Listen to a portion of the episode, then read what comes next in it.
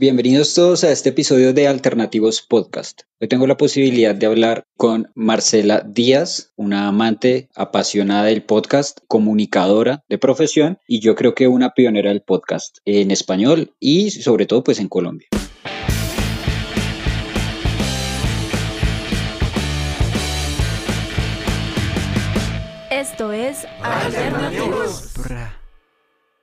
Hola Marcela, ¿cómo estás? Hola Edu, no, yo feliz acá conversando con vos, teniendo la oportunidad de poder contar nuestras reflexiones. Y digo nuestras reflexiones porque extra micrófonos hemos hablado muchas veces acerca de este fenómeno, tanto en Colombia como en Latinoamérica y en el mundo. Yo creo que eres una de las personas con las que me he sentido más, ¿cómo se dice?, como alineado en torno a lo que vemos que pasa con el podcast, no solo como formato, sino como un evento social. Yo siento que el podcast no es solo un formato, o sea, no es solo el archivo digital que se descargaba y que ahora se escucha por stream, sino que también es una manera en la que la gente está consumiendo información, en la que se están educando, en la que se están entreteniendo. Eh, entonces, esta, esta conversación que nosotros la teníamos pactada desde alguna vez, desde un live que hicimos, creo que. Así es. Creo que fue allí y hoy tenemos la posibilidad por fin como de, cristalizar esa idea de hacerla real y eso me alegra mucho. Soy podcastera, ¿dónde salió el Soy podcastera? Ay, esa es una historia muy linda porque mira que yo en este momento estoy ya terminando mi especialización en comunicación digital y uno de los últimos trabajos es un trabajo integrador final así le llaman pues como, como a esa tesis o a ese trabajo final que se presenta. Entonces yo empecé a preguntarme, tú sabes que cuando uno empieza con una investigación empieza con un montón de preguntas, ok, ¿qué tema voy a abordar? ¿De qué yo voy a hacer a mí que me apasione? Y como bien eh, contaste a esa persona que nos está escuchando, eh, es muy bacano como preguntarse en qué estoy, hacia dónde voy y qué quiero proyectar. Entonces me hice esas preguntas, más allá de esas tres me hice muchas más y yo decía, ok, yo siempre he sido entusiasta del radio, he sido corresponsal en radio digital, he tenido programa de radio digital, ¿por qué no ver hacia dónde va esto? Y al encontrarme con el podcast, esto fue algo muy bonito. Este ha sido un proceso de, de dos años de exploración, de leer, escuchar, etcétera, y, y decir como, ok,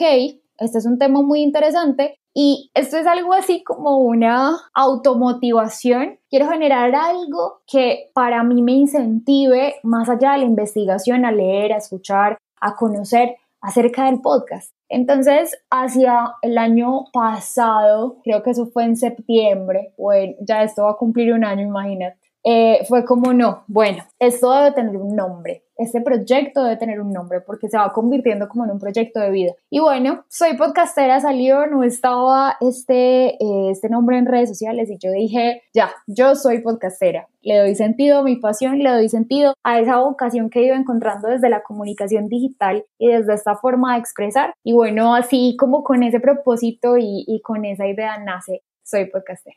Bueno, hay algo que me llama mucho la atención en lo que dices. Escuchándote hablar, hay, hay un proceso allí que a mí me ha parecido apasionante, que es esto que hablas de la comunicación digital, ¿no? Sí. Para todos los que estamos, o sea, los que somos, entre comillas, muchas comillas, millennials, eh, esta es otra forma de comunicación, ¿no? O sea, realmente nosotros no somos del todo nativos en la comunicación digital como lo son los chicos de 15, 16 años, ni somos del todo parte de la comunicación análoga como nuestros papás. O sea, nosotros venimos como de un mix ahí, o sea, como que nacimos con la comunicación análoga, lo conocimos, también consumimos muchas cosas en, en formatos análogos y ahora pasar a esta parte digital que, que es, es, distinto, ¿no? Es, es, muy distinto la charla que tú tenías por el teléfono fijo de la casa, la charla que tienes con el celular o por Zoom. Y sin, sin mencionarlo de redes, porque este, este asunto de la comunicación digital, ¿qué, qué, qué fue lo que te impulsó a estudiar eso? Bedu, esto es algo, esto es algo, como diría mi mamá de vieja data, porque Siempre desde mi interés como comunicadora, conmigo ha estado la cultura, lo digital, la música, la radio, como todas estas manifestaciones, la creatividad. Entonces en este mundo de la creación y en este mundo de, de, las cosas que no son, digamos, razonablemente explicadas, así como lo puede ser la matemática, ¿cierto? Que tú dices uno más uno es dos. Entonces, en ese proceso, eh, yo decía como, bueno, ¿cuál es mi enfoque de comunicadora? Porque cuando tú estudias comunicación, yo creo que es el caso cuando, como cuando uno estudia diseño eh, o carreras que de pronto son muy abiertas y tienen muchos campos de acción. Entonces, a mí siempre me ha interesado el tema de lo digital, de las interacciones mediante lo digital, de cómo podía o una marca comunicarse mejor por medio de canales digitales, uno mismo por medio de su marca personal, tanto que eso se ve es súper referenciado y súper visible. Imagínate ahora que mencionaste que nosotros somos nativos digitales, pero yo diría que somos nativos digitales vintage, porque recordamos que era el cassette, recordamos que era el disquete, recordamos todo esto y al menos por mi parte, o sea, te lo juro que yo tengo un montón de elementos decorativos que recrean eso que tuvimos en un momento en nuestras vidas. Y como lo mencionabas, justo, dime. Yo llegué a tener Walkman, o sea, así Yo también, Dixman. Sí, sí, pues Dixman ya era la versión, la versión high class. O sea, yo me acuerdo que mi primer Walkman era una, una marca que ya ni existe, o si existe, ya es muy chiquita, que era Aiwa, ¿te acuerdas? Que creo que era japonesa, era en su momento tener algo Aiwa era el furor, pero para mí el, el, conseguirme ese Walkman, que además fue como que se lo compré al amigo de un amigo para escuchar cassettes de Metallica, porque yo sí alcancé a grabar cassette, o sea, poner el CD, poner el cassette, darle play, quedarme callado para que grabara en el cassette y después ir a prestárselo a los amigos. O grabar las emisoras y y su programación. De hecho, ya para ese punto, o sea, yo no alcancé, yo no soy tan de emisora en ese momento, o sea, no de emisora musical, sí. sino que ya para ese momento, o sea, cuando yo conocí la música en este formato, entre comillas, análogo, sí. Toda, todo mi arsenal musical era lo que tenía mi primo, mi primo es de, del llano, es de Villavicencio Meta. Entonces el man vino a vivir a mi casa para estudiar la carrera y cuando yo vi, o sea, imagínate que una persona de Villavicencio Meta tiene una librería musical de 200, 300 discos de metal. Obviamente para mí él, fue mi referente musical. Sí. Entonces yo no recurría tanto a la radio porque en la radio no escuchaba eso que mi, mi primo tenía ya en su, en su biblioteca. Okay. Y ya después de eso llegó el computador a mi casa, pues ya era simplemente te metes a, a Ares, descargas dos canciones, 19 virus Así y y ya tenías tus canciones que escuchabas en la radio. Ya para ese momento, sí, yo escuchaba radio de vez en cuando, sobre todo Radioactiva y la X, y yo llegaba a mi casa y decía, ah, esa, esa canción es, Linkin Park, listo, vamos a buscar eh, Indian de Linkin Park.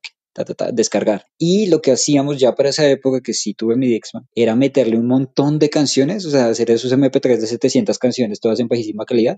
Así es. Eh, y así fue como yo, yo después llegué a tener una biblioteca musical de 20 DVDs, pero en esos 20 DVDs estaba todo mi computador, toda la música que yo tenía en mi computador. Te entiendo, te entiendo. De hecho, yo llegué a también guardar esa música que me gustaba en CDs. Y voy a retomar en la parte de la conversación que íbamos para cerrar el tema de por qué comunicación digital, contándote que encontré mucho sentido en eso que dices, eh, ok, somos nativos digitales y nos llaman a nuestra generación los millennials, pero entonces yo decía, ¿Y por qué no se habla de los adultos mayores en este mundo? O sea, ¿qué pasa con ellos? Y un teórico decía, ok, es que existen los nativos y los inmigrantes digitales. Y los inmigrantes digitales son esos que no crecieron con la tecnología y que les tocó aprender a fuerza de lidia, sea ya terminando su trabajo, me refiero a cuando ya estaban a punto de jubilarse, eh, que los hijos nosotros, la generación millennial, tuvimos que entrar a ser los profesores de nuestros papás para que pudieran defenderse en este mundo digital. Entonces, por eso te digo que eran muchas las razones por las que yo tenía demasiadas preguntas acerca de esa nueva forma de comunicarnos. Y conecté un montón con las clases que en la universidad me brindaban de temas digitales. Entonces yo decía, este es mi camino y en ese estudio que hice, pues que esa era la tesis para graduarme, que era el trabajo de grado del pregrado en comunicación, entonces yo, ok, utilicé el siguiente título uso y apropiación de la STIC en los adultos mayores. Y me fui para unos cursos que hacía EPM en su biblioteca acá en Medellín y entonces me puse a estudiar cómo la gente aprendía, por qué se metían a estudiar Word, por qué se metían a estudiar cómo se abre un correo en Gmail y tanto que imagínate que tengo una anécdota que un señor me agregó eh, a mi correo de ese momento y no hacía sino hablarme por el, por el Hangout, lo, lo que conocemos hoy como Hangouts. Eh, me, me, hablaba por el chat y me decía, hola Marcela, hoy aprendí tal cosa. Hola Marcela, estoy por acá conectado, ¿cómo está? Y era un señor más o menos de 85 años. Entonces era muy bonito ver cómo de esa forma se comunicaban y ya retomando lo que decías, que escuchabas un tema en radio, luego lo buscabas y lo descargabas para poder escucharlo en tu Discman, sería bueno que empezáramos a aterrizar y empezáramos a hablar de eso que generó la radio en nuestra época, que después paso a paso fue convirtiéndose a una tendencia que ahora hablamos mucho que llamamos podcast digamos, para mí la radio ha sido eh, mi compañía casi que siempre. Yo creo que nosotros como colombianos, de hecho lo he visto mucho en Colombia, somos muy radiales. Tan así que vemos ejemplos como Radio Sutatensa, que era la manera de educar a, las personas del campo a través de la M en temas que tenían que ver con agricultura, porque pues era la única manera y el único acceso que tenían esas personas de conectarse con el mundo. De la misma manera, yo crecí escuchando, como te decía, Radioactiva y la X, pero al mismo tiempo de vez en cuando escuchaba Julio Sánchez Cristo y este tipo de emisoras que son como más entre política y de alta cultura. Sí. A mí me encantaba, digamos, la Javeriana Estéreo ah, también. No sé si, si la has escuchado, que tenía su hora de jazz y entonces, o jazz con ta, ta, ta. Eso a mí me encantaba. Para mí, la radio tiene algo que solo tienen la radio y el podcast, y es ese misticismo. O sea, el tener que imaginarte la mitad de las cosas que la persona está hablando. No sé, para mí es un ejercicio también creativo. Tú me recomendaste un podcast, eh, creo que en, esta semana de la fuga o fugas. Fugas, sí. Y mientras ellos iban narrando cada fuga, en mi cabeza yo estaba recreando la imagen tal cual como yo creo que fue esa fuga. Y eso se logró porque lo narraron muy bien. Exacto, es que ahí hay otro asunto muy importante. Tú en la televisión está simplemente consumiendo, está siendo un, consumidor pasivo de lo que está sucediendo, que no está mal, ¿no? O sea, es, una forma de entretenimiento, la idea es que te relajes, pues masticas todo lo que viene. En la radio y en el podcast, tú tienes que hacer un ejercicio mucho más activo de escucharlo, pero además de eso, meterle cabeza y recrear esas imágenes en tu mente. Así es. De hecho, hay algo súper interesante que quiero aportar a lo que dijiste. Quería aportar que para el podcast, para lograr eso que tú dices, para que esa audiencia y uno como oyente sienta eso, es como que nos tenemos que preguntar que cómo no solo vamos a narrar con la voz, sino también cómo narramos con sonidos esa historia. Porque lo que también tiene Fugas es que tiene muy, buen, muy bien cuidado el tema de los paisajes sonoros, entonces uno literalmente se imagina todo lo que está pasando. Para la persona que nos está escuchando en este podcast, Fugas es un podcast argentino en el que cuentan varias historias de personas que se fugaron de la cárcel. Entonces los invitamos a que lo escuchen, me pareció muy bueno. Hay algo muy interesante que tú dices y esto del diseño de sonido le suma mucho un podcast, ¿no? Uy, sí, sí, sí, sí, es impresionante. De hecho, como, vamos a hablar con ejemplos. Como productora de sonido, o como productora de, un de, de, una propuesta y un formato de sonido, ¿cómo haces tú para, para decidir cuál es, el, cuál es el sonido que debe ir en tu podcast? Yo en este caso, en el podcast eh, del que hago parte, somos un equipo, somos dos personas quienes los dos lo conducimos, pero entonces hacemos parte de diferentes procesos en la producción. Eh, José es, es quien me acompaña en el podcast, eh, es mi novio y aparte él es el que se encarga de la edición, pero entonces la decisión de qué sonido acompaña esas voces depende mucho de uno, haber grabado muy bien las voces, porque si alguna de esas voces te quedó muy pasiva, si alguna de esas voces va a ser, digamos, tapada por la música, ahí ya perdimos pues como el, perdimos el, el ticket que pagamos para el pasivo. Pero entonces, más allá de hablarte de lo técnico, que me parece pues interesante como hacer énfasis en el tema, es importante que comuniques a partir de la sensación que quieres generarle a ese oyente. Entonces, si estás hablando de algo muy feliz, de algo muy festivo, pues búscate una canción que también te hable de ese mood. Yo creo que deberíamos imaginarnos, acá se me ocurre una reflexión, deberíamos imaginarlos los podcasts como qué emoción le estoy transmitiendo a mi oyente, qué emoción quiero transmitirle a esa persona. De hecho, nosotros tenemos el episodio número 25 de, de Alternativos. Sí. Hablamos con eh, Manuel Orozco, que es un experto en storytelling. Entonces, él, él, nos hablaba también un poco de eso. Este es un proceso de narrativa. Como tú, como tú empezaste diciendo en este podcast, tú estás comunicando también con el sonido. Entonces, parte de, lo, de esa intención que tú quieres generar, Ajá. la puedes transmitir con sonido o incluso con silencio, que también es una herramienta para el que hace, para que hace eh, todo lo que tenga que ver con audio. Así es. Bueno, y como, como productora de podcast, ¿cómo ves tú lo que se viene en el mundo del podcast? Wow, ese es un tema muy apasionante porque es que hay mucha, mucha tela por cortar porque hay muchas hipótesis, hay cosas que están pasando ahora y por eso te propongo que para hablar del futuro debemos hablar de lo que está pasando en este momento, de analizar qué creemos, qué se viene y qué fenómenos. Mira que estaba leyendo algo muy loco en serio muy loco. Voy a empezar por lo más loco que encontré. Y es que a partir de la inteligencia artificial están recreando voces de personajes que ya no están vivos. A partir de fragmentos de su voz, una inteligencia artificial construye esta, este hilo de voz, por llamarlo así, y ejemplo para recrear la voz de una persona en un podcast, ponle histórico. Entonces, ejemplo, ponen a esa voz a leer una carta que esa persona escribió en vida. Entonces, siento que ahí salen un montón de dilemas éticos si no sabes comunicarle bien a tu audiencia lo que estás haciendo. Pues es que yo creo que eso ya no sobrepasó, ¿no? Sí. O sea, la mal llamada inteligencia artificial, que pues como yo lo tengo entendido no es tan inteligencia artificial, sino inteligencia basada en decisiones Ajá. o en inputs o en entradas. Sí. Igual la tecnología ya nos, nos sobrepasó. Esta misma semana vi una, un artículo que me pareció súper curioso, Sí. donde ponían dos, dos fragmentos de audio de una contestadora, de, de una chica de servicio al cliente. Sí, ok. Entonces era la chica de servicio al cliente y otra chica que iba a hablar con ella para, no sé, pedir cambiarse de teléfono, lo que sea.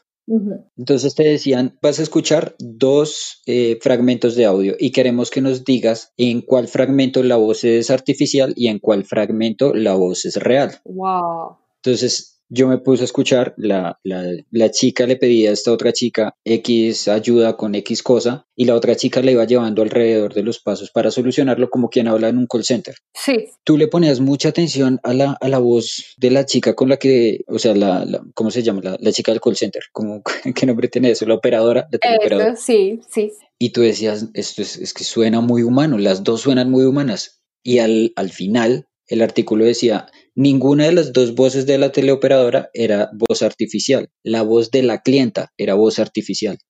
Yo nunca, o sea, te lo juro, me, eso me estalló la cabeza. Porque yo, parce, jugaron con mi cabeza, jugaron con mi mente. Claro, y, y literalmente había un par de cosas que a mí me dejó loco. Yo escuché esto como 35 mil veces. Bueno, mentira, de pronto tres. Ok. La, la señora cuando hablaba tenía inflexiones de voz de, de- y, y ese tipo de cosas Ujú. Que tú podrías corregir, pero que ellos intencionalmente dejaron como parte de la esencia de esa persona. Perfectamente, mañana te va a llamar una persona eh, que tú crees que es tu novio, pero no, es la inteligencia artificial que alguien se robó para bajarte el número de la tarjeta de crédito. Así es, así es, ahí voy, es, esa, esa plantearte, porque aparte del futuro del podcasting es que pongan en tu voz cosas que tú no has dicho. Y para mí ese es un tema muy delicado. Yo creo que en, en el futuro, no muy lejano, Nada todas estas personas de, de actuación, o sea, todos estos actores, los que tienen que ver con el mundo de Hollywood y la cosa, ya las empresas te van a decir, bueno, usted se da sus derechos y ya, y váyase a su casa y nosotros hacemos todo digitalmente. O sea, ya usted no va a tener ni siquiera que grabar sus escenas. O sea, en las escenas donde se te vea la cara bien y en donde no, nosotros rellenamos eso con un programa súper específico, eh, súper especializado y sale. Porque es que eso es muy cierto. O sea, yo ya, o sea, ¿para qué, ya para qué lo grabo? Simplemente como hay una cosa que lo hace, yo vendo los derechos de mi voz y, y, y que alguien más lo haga. Sí, y me quedo tranquilo en la casa y me dedico a hacer otras cosas, es una posibilidad. Y queridos oyentes, estamos haciendo énfasis en el tema de la voz porque finalmente con ella es que hacemos posibles podcasts de diferentes formas, de diferente índole, de diferentes temas. Y si hablamos del futuro, tenemos que plantear las hipótesis que a veces parecen ciencia ficción, pero que son de la vida real y que nos pueden enfrentar a retos morales bastante grandes. De hecho, Edu, quiero aportar con esto, hay un podcast que se llama Catástrofe Ultravioleta, producido por Podium Podcast, eh, que se los recomiendo escuchar, tienen dos episodios acerca de la voz y hacen mucho énfasis en qué tipo de consecuencias puede tener de todo esto que hemos estado hablando en este fragmento de conversación. Yo creo que también hay algo que, que yo avisoro o preveo en el futuro. Ok. Y es que en este momento ya nos dimos cuenta con todo esto que pasó del COVID. Sí. Primero que, que ya no puedes ser nativo digital o migrante digital, o sea, ya tienes que ser digital de alguna manera. Ya no hay chance de que la abuelita de 85 años ya no sepa manejar el celular. Así es. Literalmente ya no hay chance porque ya es un asunto ni siquiera de opción, sino de supervivencia. Por supuesto. Si tú no sabes manejar un smartphone, no hay forma de que tus nietos e hijos te llamen o no hay manera de pedir una medicina a domicilio. Entonces, lo que yo veo en el futuro es que esto se va a volver una herramienta indispensable. O sea, andar con un celular en el bolsillo y saberlo utilizar es eh, vital. Y lo segundo que, que yo he analizado es que ya se rompe esa idea del formato Sí. ya estaba rota desde antes, ¿sabes? O sea, como que hay gente que le gusta ver la pantalla del televisor, pero lo ponen en mute y ponen el radio, porque ellos prefieren la narración que hace la persona desde el radio. Así es, de hecho te puedo contar una anécdota de eso. ¿Te acuerdas del Reinado Nacional de Belleza? Sí, claro. Íbamos a la casa de mi tía, mi tía, tengo una tía que ha trabajado con el mundo de la belleza mucho tiempo y ella ponía en el televisor el concurso, pero ponía la radio porque en la radio estaban los periodistas contando los detalles de la reina, porque en la transmisión en vivo que veía, eh, la señorita sale desfilando y tiene un 87, le gustan los chocolates, ¿me entiendes? Rompe con ese, eh, digamos, enlatado que tiene la televisión, que tiene que cumplir con ciertos parámetros y no se puede salir de ahí. Hay algo que me parece como que me vuela la cabeza. Yo conozco gente, entre ellas mi primo. Sí. El man prendía la televisión, no le ponía atención, o sea, él, él estaba estudiando o haciendo sus cosas con la televisión prendida Sí. y él se quedaba con lo que escuchaba. O sea, literalmente él estaba escuchando la televisión, siendo que el productor, el formato que hizo el man que se mató haciendo ese programa era visual. Sin embargo, para mi primo era suficiente con lo que escuchas. O sea, como, como la persona que nos está escuchando este podcast desde YouTube. Sí. ¿Por qué? Porque literalmente YouTube es la televisión de Internet. Así es. Voy a ponerlo mientras me acompaña, que esa es otra cosa que, que tiene el podcast y que yo creo que ya se volvió parte de todo lo que nosotros vamos a consumir como cultura. O sea, vamos a empezar a consumir más cosas que nos acompañen en nuestras jornadas del día a día, ya sea visual o no. O sea, yo me he dado cuenta que de hecho las películas tienden, el otro día hice el ejercicio de, de ver una serie, un episodio de una serie sin verla, o sea, solo escuchándola, cerré mis ojitos, la escuché y la entendí, perfecto. Mm. Claro, se escapan un par de detalles, Sí. pero igual tú la puedes entender así no la, no la veas. Entonces, a eso iba yo cuando te decía que, que se rompió este, este asunto del formato, de que el video es para verlo y el podcast es para escucharlo. Eh, si tú escuchas el podcast de Alejandro Marín, eh, ya viene en video, el que hace con el Canal 13. Así es. Entonces,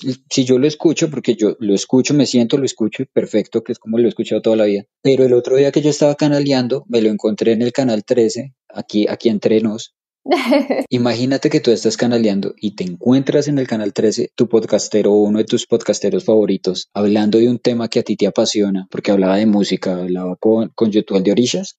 Cuando yo vi eso, inmediatamente me dio un salto, un vuelco el corazón. Yo vi, parce, ¿cómo ese? No, o sea, te- la piel de gallina entiendo. y me quedé y me quedé viéndolo y era una grabación la cámara de YouTube la cámara del computador de YouTube y la cámara del otro tipo en estudio porque pues obviamente por COVID no, no, hay, no hay posibilidad de hacerlo de otra forma Así es. y me quedé viéndolo siendo que incluso ya lo había escuchado pero pues para mí fue una experiencia distinta en cuanto a los matices y en cuanto a que tenía el tiempo para dedicarle a ver ese podcast Así es. Y eso también nos da la oportunidad de alimentar el discurso por medio de la comunicación no verbal, porque muchas veces decimos más con los gestos que con las palabras, porque de algún modo eh, la mente sirve para decantar las ideas y decirlas con mucho sentido, pero entonces fue y tuvo mucho sentido para ti ver el programa porque complementaste la idea que tenías de haber escuchado esa historia. la complementaste en tu cabeza. Entonces quedó mucho más completa. Y esta sería otra de las hipótesis que podríamos traer a la conversación, Edu, que también lo hablábamos cuando preparábamos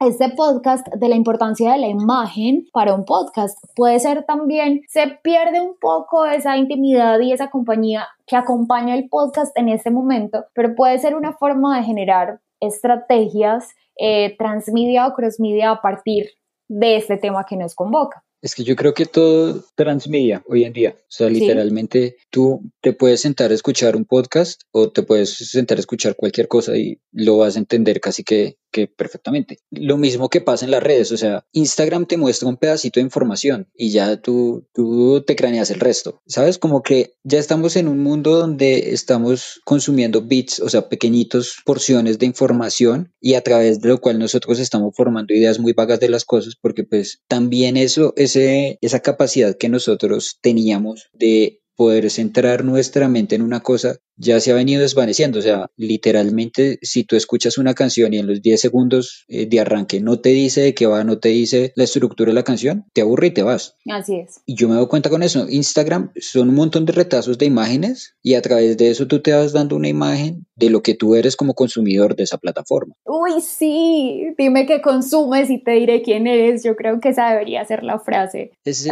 ese va a ser el nombre de este, de este episodio de podcast. Ok, a la orden. Sí, no, eres, muy buena nombradora. Y bueno, hay otra cosa, este programa nosotros nunca lo preparamos, esto es una conversación totalmente espontánea. Digo, no, yo decía cuando lo hablábamos porque hicimos pruebas técnicas y al hacer pruebas técnicas, Edu y yo no podemos evitar hablar de los temas que nos apasionan. No, no, mentiras. O sea, nosotros sí preparamos esto, o sea, para la persona que cree, o sea, sí es espontáneo, o sea, todo esto está saliendo espontáneo, pero nosotros de cierta manera ya sabíamos como nuestra visión, además que ya lo hemos conversado varias veces, ¿no? O sea, nosotros ya sabemos hacia dónde, no, no es que sepamos, pero ya estamos viendo pinceladas de hacia dónde se está moviendo todo eso desde nuestros distintos puntos, digamos, de expertise. O sea, tú como comunicadora ya estás viendo la, la manera en la que se está transformando nuestra sociedad, literalmente para comunicar. Así es. Y yo desde el diseño y también desde este punto de, de ser un podcaster, aunque creo que la palabra es un poco grande, mm, por supuesto. pero pero pues me la voy a permitir esta vez. O sea, yo como podcaster también he empezado a ver la manera en la que tras bambalinas tú tienes que generar todo un ejercicio para poder comunicar una idea de un podcast. O sea, mucha gente dice, no, pues es que el podcast, siéntese, grábelo y, y sale. Pero es que detrás de eso también hay una imagen de podcast. Impresionante, sí. De hecho, en este momento va muy bien lo que tú decías de dime qué consumes y te diré quién eres. Mucha gente que nos sigue en redes ni siquiera escucha el podcast, solo le gusta cómo se ve las redes sociales de, de, de Alternativos Podcast o de Distrito Podcast, que es nuestra productora. Hay gente que me ha dicho como, parce, eso está muy bonito, me encanta la manera como ustedes visten sus redes. ¿De qué es?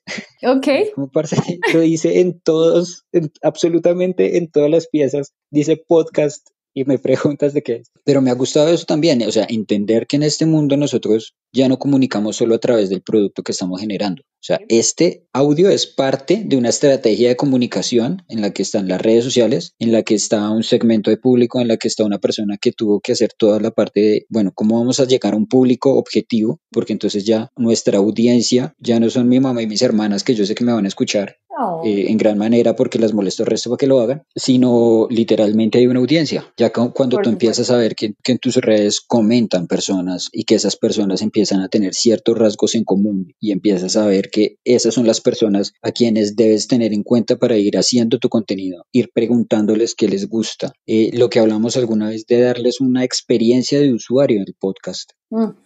Ahí es donde tú empiezas a ver lo que, lo que acabas de decir que esto es transmedia. Así es. Y es que en el momento en el que realmente empecemos a conversar entre todos los podcasters, entre todos los creadores de contenido y sepamos que el conocimiento que tiene cada uno sirve para enriquecer el discurso, ahí es cuando realmente vamos a saber contar bien una historia, porque hay muchas formas de contar historias hoy en día. Mira, ya está disponible Reels, que es la competencia de TikTok y entonces los podcasters nos tenemos que empezar a preguntar, bueno, ¿cómo vamos a empezar a comunicar por Reel que me brinda condiciones diferentes que la historia de Instagram? Entonces tienes que inventar qué formas vas a tener para comunicar. Y quiero traer a la conversación algo que, ok, cuando salió el podcast, entonces la gente empieza a ver qué hay detrás. Ah, la radio. El podcast va a acabar a la radio. ¿Cuál va a ser el futuro de la radio? ¿Hacia dónde va la radio? ¿Qué tal pensarnos como emisoras que puedan producir sus contenidos en podcast y hagan como Radiónica, que me parece un ejemplo muy bueno para destacar, y puedan compartir esos dos tipos de contenidos y mantenerse vigentes y contar historias de formas diferentes. ¿Qué dices de este postulado? Ahí hay algo muy importante y es que la radio se está acabando desde que llegó la televisión. O sea, a lo que voy es que la idea de la radio realmente nunca se ha acabado ni se va a acabar porque nosotros somos una cultura eminentemente radial. Así es. O sea, a nosotros nos gusta escuchar radio, a nosotros nos gusta escuchar historias. El podcast es una, es una versión más, entre comillas, sofisticada de la radio. Es escuchar historias, pero que yo quiero escuchar, o sea, en mi celular, eh, a la hora que yo quiera, cuando yo quiera. Así es. Pero si, si yo te digo, hablando de mis, de mis hábitos, eh, yo escucho un podcast en mi casa, pero cuando yo salgo de la casa, lo que me acompaña es el radio. ¿Por qué? Primero porque no gasta datos, porque no te gasta como el internet, entre comillas.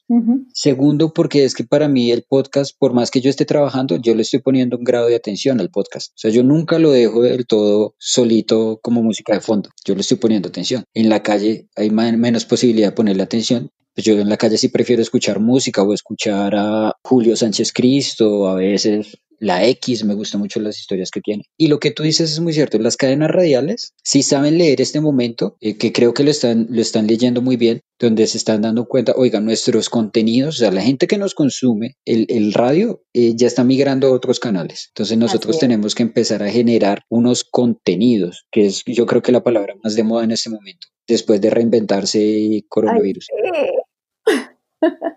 Es el asunto de, debemos generar contenidos que sigan la línea editorial que siempre hemos hecho, pero que estén en ese otro formato. Y de hecho, me encanta la manera en la que lo hace la X. La X tiene su podcast y tú escuchas el podcast de la X y es el mismo contenido de la X, pero pensado para formato podcast. Muy distinto de otras emisoras, por ejemplo Caracol Radio, eh, que lo que hacen es un control C, control B. Entonces tú lo escuchas y lo estás escuchando a las 2 de la mañana acostado en tu cama y el, el, señor te está diciendo, sí, entonces ya son las 2 y 46 y está pasando esto, esto y esto. Pues le quita, le rompe esa, ¿sabes? Como que la radio es radio y va a seguir siendo radio, va a seguir existiendo. O sea, si no lo tumbó la televisión, no lo va a tumbar nada. Así es. Sí, sí, Sí, porque de hecho en la televisión están los grandes eh, auspiciantes y sigue existiendo. ¿Y cuál es el asunto de la radio? Es saber leer este momento y saber que ya se está acabando el nicho que solo consumía radio. Ese nicho posiblemente está migrando también a, a, tener su tiempo de escuchar podcast. De lo que hemos podido ver como, como podcasteros, como equipo que hace podcast, es que la gente cada vez le, para más oreja al podcast. Eh, he llegado a conocer un par de amigos bastante mayores que yo que me dicen, venga, yo el otro día estaba escuchando un podcast y yo, usted está escuchando podcast, parce, pero si usted,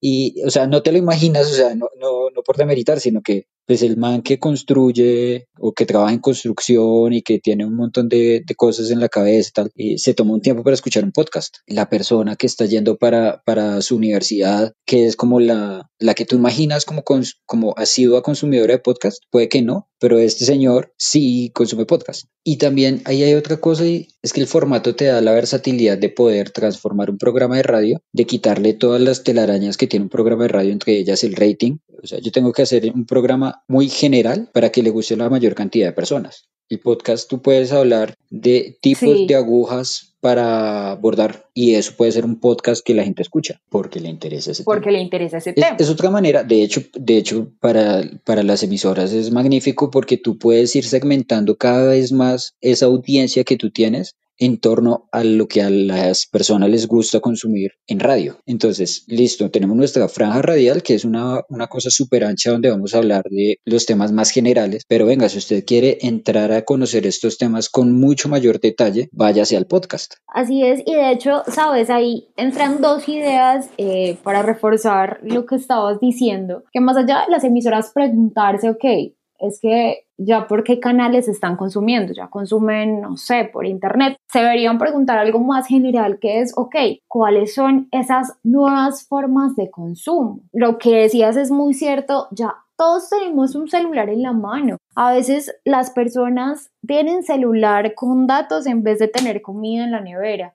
Es la realidad, pasa. Entonces, ¿cómo llegarle a ese usuario que tiene su celular en la mano y que elige compartir un contenido o consumir un contenido por encima del otro. Yo creo que nos tenemos que pensar es, es en esas nuevas formas de consumo y también para podcast, la radio siempre se ha caracterizado por hablarte como de la actualidad, de lo que está pasando, lo que dices, son las 10 de la noche, son las 9 de la noche. Y si lo escuchas en podcast es como, eh, no, son las 3 de la mañana. Entonces, también nos tenemos que pensar en contenido evergreen, que es en lo que en marketing llamamos ese contenido que sin importar en el momento que lo escuches o que lo consumas, va a aportarte y te va también a, a nutrir de algo. Y también es que es, es importante entender que la radio es un, es, como lo acabas de decir, es una cosa inmediata. O sea, es lo que estoy viviendo en este momento. Así es. Entonces, yo recuerdo en un programa en el que hablaba el profe Peláez de la Luciérnaga. Sí. Él decía, hombre, es que los celulares de ahora ya vienen sin radio. Eso es un ejemplo también de, se ha entendido que la gente no consume radio en un celular, consume podcast. Sí. O, no, o no consume podcast, consume YouTube. Entonces hay, hay también que pensarla desde ese punto. La radio puede ser,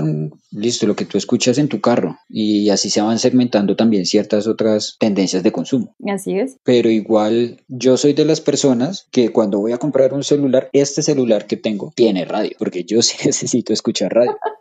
Entonces, también es, es, o sea, tenemos que entender que se está sofisticando el consumo de, de todo. O sea, Ujú. de cierta manera ya nos están educando. Es como, mijo, esto, esto se llama radio y usted lo va a escuchar para saber lo que está pasando en la actualidad hoy. El contenido que se hace hoy ya mañana no sirve. Así es. ¿Sabes qué le sumo a eso? Ser usuario consciente. También ser como Edu de saber que ese celular si viene con radio porque me gusta escuchar radio. A veces compramos cosas sin saber si tienen lo que yo quiero o necesito. Y, hay algo muy importante. Yo no le ponía mucha atención a esto, pero yo tengo un amigo que el man escucha, el man, ¿no? La, la, la forma técnica de hablar.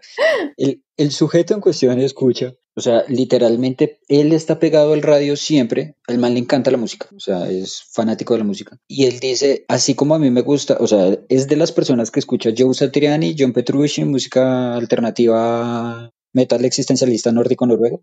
Ok.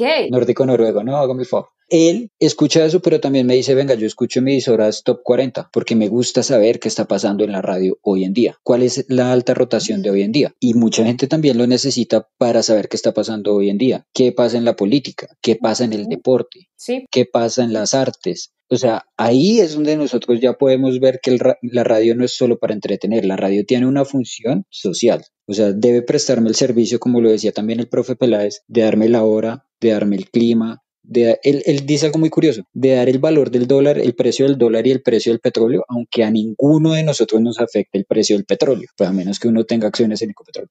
sí. Entonces, la radio te acompaña es en el día a día. O sea, yo lo escucho hoy, pero sé que la noticia de hoy, por ejemplo, Mariana Pajón se ganó un torneo de BMX, eh, ya mañana ya no me sirve. Esa, esa noticia ya pasó, ya pasó ayer. Entonces, el radio es lo que está pasando hoy, no es solo entretenimiento. Sí, pero si desde el podcast también quieres apor- aportar a la actualidad, también existen podcasts que lo están haciendo muy bien, pero viendo la noticia no desde el lado última hora, sino tomándose el tiempo de analizar eso que está pasando y poner a voces a hablar que le den contexto a la situación. Y eso es lo que está haciendo el hilo de Radio Ambulante. Eso a mí me encanta el hilo por eso. O sea, no es noticia, es más como una crónica, es como el contexto de todo lo que está pasando. O sea, porque el asunto de la migración en Estados Unidos tiene el efecto que tiene, más allá de, de la noticia de metieron un montón de niños en una caja y es ver la otra cara de una situación desde un estudio muy amplio que creo que hacia allá va el periodismo, ¿cierto? O sea, el periodismo es de ir mucho más a lo profundo y pues la, la noticia de última hora es la chiva, que es como el, eh, no sé, el bit de información más chiquito posible Sí, de toda esa investigación que se hizo. O sea, es como la punta del iceberg.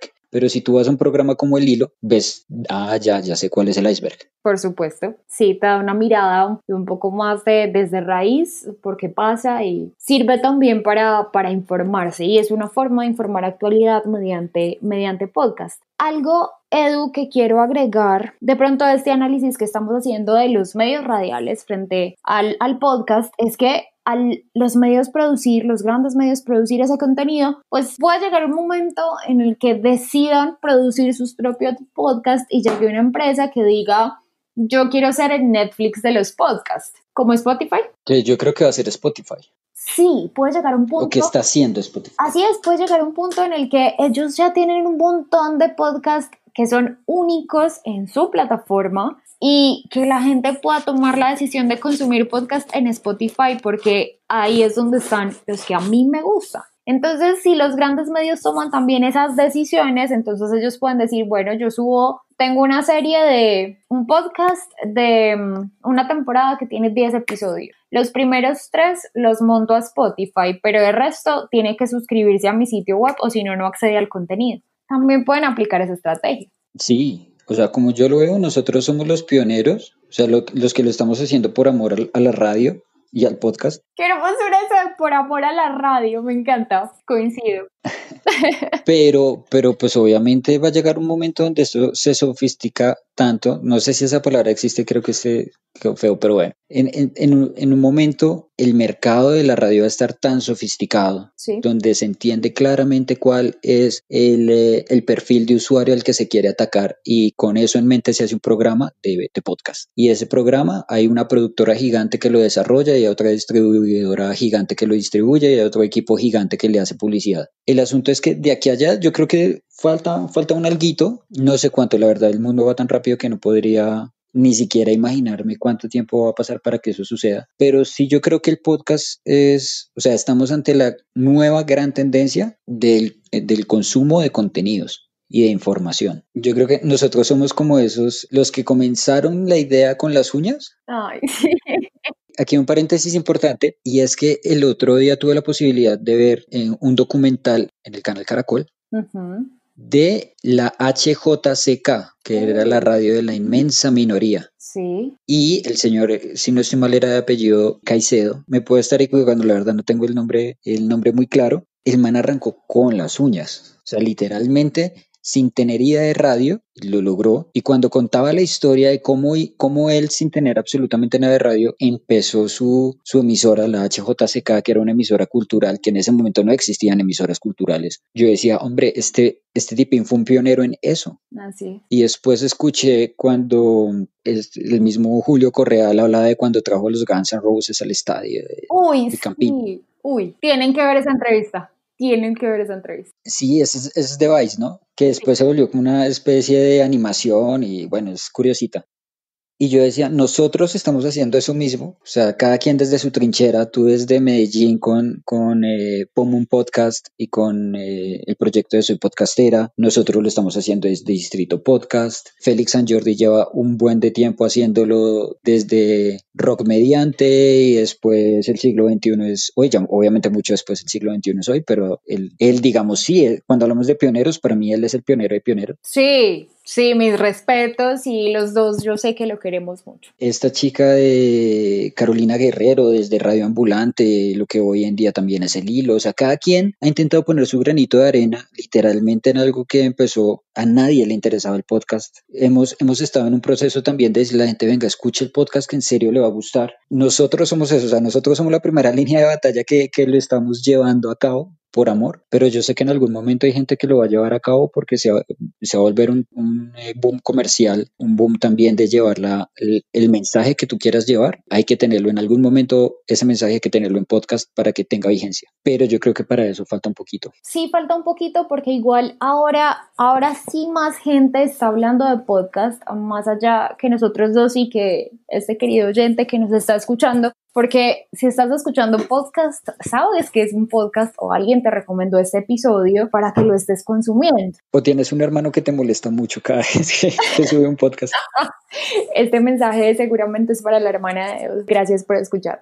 Entonces iba hacia, hacia la idea de que sí, cada vez más hablamos de podcast porque grandes empresas con grandes músculos financieros están confiando en el tema y lo están poniendo en los oídos y en la boca de la gente porque inicialmente comprábamos Spotify. Digo comprábamos pues porque uno paga una membresía para escuchar música, pero entonces llegaron los podcasts y yo dije, oh, yo lo pagué la suscripción para música, pero ya solo escucho podcast. Es interesante también ese fenómeno alrededor del audio. Ahí pasa algo que a mí me voló la cabeza y un amigo me decía, me gusta su podcast porque lo veo a usted de una manera distinta. Ok. Eh, ok, luego como me veías antes, no, eh, pero él me decía, parce, es que usted y yo hablamos como, como en la casa, como en la sala, pero el hecho de cada vez que usted trae un invitado, se datea y habla de ese tema y como que lo expone, yo conozco otra faceta suya que de pronto yo no, ah, como que, oiga, este man es más culto de lo que yo pensé que era. Okay. Porque a la persona que nos escuche yo soy Usted me, así como usted me escucha, sí, soy muy pocas veces, casi siempre soy, soy más camino para hablar. Pero también es eso, es como que el, el podcast es una apuesta en la que tú estás eh, presentando no solo lo que tú quieres decir, sino también la manera en la que lo vas a decir. Así y, y esa misma manera, tú estás generando marca personal, estás generando, bueno, la marca que, que te represente como, como empresa, como proyecto, pero también es importante entender que nosotros estamos haciendo un, un ejercicio de, de, desarrollar una idea en la mente de las personas. Y eso es lo bonito de hacer podcast. Para mí, ¿no? No, y mira, yo no sé por qué, pero yo siempre hago un comentario romántico, pero eso está en mí es que esa voz que a uno le está hablando, ah, es como, qué emoción, no sé. Cuando yo escucho Radio Ambulante y empieza Daniel a narrar, hola, estas semanas han sido difíciles, soy Daniela Lalacón y hoy les vamos a contar la historia de la, la, la. Es como, qué bacano que alguien se esté tomando el tiempo de contarme una historia y que yo me pueda enterar de algo de lo que posiblemente no me enteraría de otra manera. Digo posiblemente porque la vida da muchas vueltas y a uno lo toca con muchas historias. Pero qué bonito que existamos personas que nos tomemos el tiempo de informar acerca de temas que nos interesan desde el principio, porque Edu, yo creo que ese amigo no conectaría contigo si los temas que tú traes a este podcast no te interesaran a ti. Eso es lo que lo hace interesante. Y sabes que hay algo que para mí es vital. O sea, yo soy de las personas que de joven, de niño, me iba a la Universidad Nacional a un espacio que se llama La Perola. Era todos los viernes. Yo iba desde las 2 de la tarde en adelante hasta las 7, 8 de la noche. Y yo iba única y exclusivamente a escuchar cuenteros. De hecho, yo en algún momento quise ser cuentero gracias a eso. Eso lo conté en un episodio anterior. Y yo después, mucho tiempo después, cuando estaba en, en, algo similar a lo que tú me contabas, voy a hacer mi tesis y yo quiero en mi tesis contarme a mí mismo, o sea, contar lo que he hecho, contar lo que, lo que yo soy como diseñador y lo que he logrado como diseñador, porque pues era el cierre de esa etapa. Uh -huh. Y yo decía, yo siempre he buscado historias. Okay. Ahora el podcast es una versión distinta de ese ir a la perola a escuchar historias. Entonces ya no voy a la, a la perola, ya voy a pongo un podcast y pongo play en la historia del café que me quieran contar. Ahora voy al hilo, a que me, a que me cuente esa historia de por qué Guatemala está en la situación en la que está hoy o cuál es la diferencia entre Nicaragua y Honduras, que siendo vecinos tienen una posición política de tal y tal manera y me están desarrollando una historia. Entonces yo sigo en lo mismo, o sea, sigo siendo el mismo niño que con 15 años iba a la Perola a escuchar historias, pero en este momento lo hago desde el punto de vista digital. O sea, ya hice esa migración a la comunicación digital, que fue con lo que empezó este, este episodio, y desde mi comunicación digital yo me voy a ese espacio que se llama Sonia y escucho esa historia de Sonia, de ese podcast, que es muy bueno eh, para la gente que, que, lo quiera escuchar en Spotify, es con Aileen Derbez. Muy recomendado, sí. Y yo sigo en eso. O sea, de hecho, Sonia es curioso porque Sonia tiene algo de esto, ¿no? También. Sí. Como, es como, ¿por qué la comunicación digital es como es? Y yo en este momento lo veo así, es como, oiga, es lo mismo que hemos hecho toda la vida, que es buscar que alguien nos cuente una buena historia, bien contada pero pues ya, ya no vamos al Chorro de Quevedo, La Perola, no sé, eh, me imagino que en Medellín hay un sitio donde van los cuenteros a contar, ya no vamos a ese sitio, sino que simplemente prendemos el, dispositivo, buscamos en Spotify, buscamos en, cualquier plataforma o, en YouTube y vamos a que nos cuenten esa historia. Así es. Para no dejarte el tema ahí como perdido en Medellín, sí se pueden ir presencialmente, bueno, de pronto tienen en este momento, porque estamos en momento de pandemia para quienes nos estén escuchando, para quien esté dándole play a esto en tiempo de cuarentena o para quien esté escuchando luego. Viva Palabra es una corporación de cuentería muy importante en Medellín, que de hecho es la corporación que forma los cuenteros de la Universidad Nacional y yo también tuve la oportunidad de sentarme acá en Medellín, el espacio en la Universidad Nacional se llama El Cuentacho. Y también cuentan cuentos y es muy interesante sentarse a escucharlos. Bueno, Marce, me encanta hablar contigo. O sea, tú sabes que me encanta hablar contigo, pero ya llevamos una hora y yo, yo creo que esto, lo, esto muy posiblemente lo escuches como parte 1 y parte 2. No, yo por eso decía, esto lo vamos a cortar algún día, o Angelita hace milagros, o Edu cuando va a decir chao. Yo como, yo como corto eso, ¿cómo le cayó a este señor? Bueno, antes de todo, a usted que nos está escuchando, suscríbase a nuestro canal de YouTube, Alternativos Podcast. Nos, nos consigue también como Distrito Podcast, es el canal en el que estamos. ¿Por qué lo decimos? Porque pues mucha gente nos dijo, que usted tiene YouTube. O sea, porque cuando tú dices, venga, escúcheme en Spotify, mucha gente me decía, ¿ustedes están en YouTube? Entonces sí, estamos en YouTube, Distrito Podcast o Alternativos Podcast y vas a llegar a nuestro contenido y te suscribes. Lo mismo en Spotify, también te puedes suscribir en Alternativos Podcast. Ese era la, el tag comercial. Yo creo que lo que se viene es muy interesante, ¿sabes? Por más que nosotros hemos hecho un, un, trabajo de tratar de entender lo que va a venir, estoy seguro que nos va a sorprender algo que va a llegar de improviso, así como, como TikTok o como el coronavirus. Y me gustaría pensar que, que, que, se viene una explosión del podcast, o sea, un, un boom grande a nivel Latinoamérica, a nivel mundo del podcast. Creo que es algo bueno que nos va a dejar la pandemia. Sí, sí, sí. Y ahí estamos, y ahí estamos para enfrentarlo y para sacarlo mejor y para seguir comunicando desde nuestros podcasts y desde nuestros proyectos grandes historias y, grandes personas que puedan aportar contenido de valor, por supuesto. Bueno, Marce, ¿en dónde te conseguimos? ¿En dónde sigo a Soy Podcastera? Arroba Soy Podcastera tienen cuenta en Instagram y en Twitter. Bienvenidos a la conversación, bienvenidos a que nos cuestionemos todo acerca del podcast para que cada vez hagamos mejores podcasts y cada vez contemos mejores historias y que estas conversaciones no se queden solo aquí en estos canales de audio, en estas producciones sonoras, sino que también las llevemos a la presencialidad, a Zoom, así sea con tapabocas, no hay problema, dos metros, pero también podemos acercarnos cada vez más siguiendo todas las normas de bioseguridad. Estoy muy juiciosa. bueno, y, y, si yo quiero aprender de café, ¿qué podcast debo escuchar? Si quieres aprender de café, pongo un podcast. Estamos en todas las plataformas digitales. Bienvenidos siempre a aprender más de café. Aprendemos desde qué es un café de especialidad hasta historias de caficultores y de personas apasionadas por este mundo y este universo tan amplio que es el café. Bueno, Marce, desde este satélite del Distrito Podcast, te doy muchísimas gracias por acompañarnos. Para nosotros como Alternativos Podcast y para el equipo de Distrito Podcast, Ángela Ibagón, Alejandro Ibagón, Angelo García y Eduardo Berrío, te damos muchas gracias por, por estar aquí con nosotros. Me gustaría tenerte una próxima vez y que hablemos de otro tema, ojalá un poquito más corto. Está bien. El tema es que cuando los podcasters se juntan, gran problema. No, eso, es un video.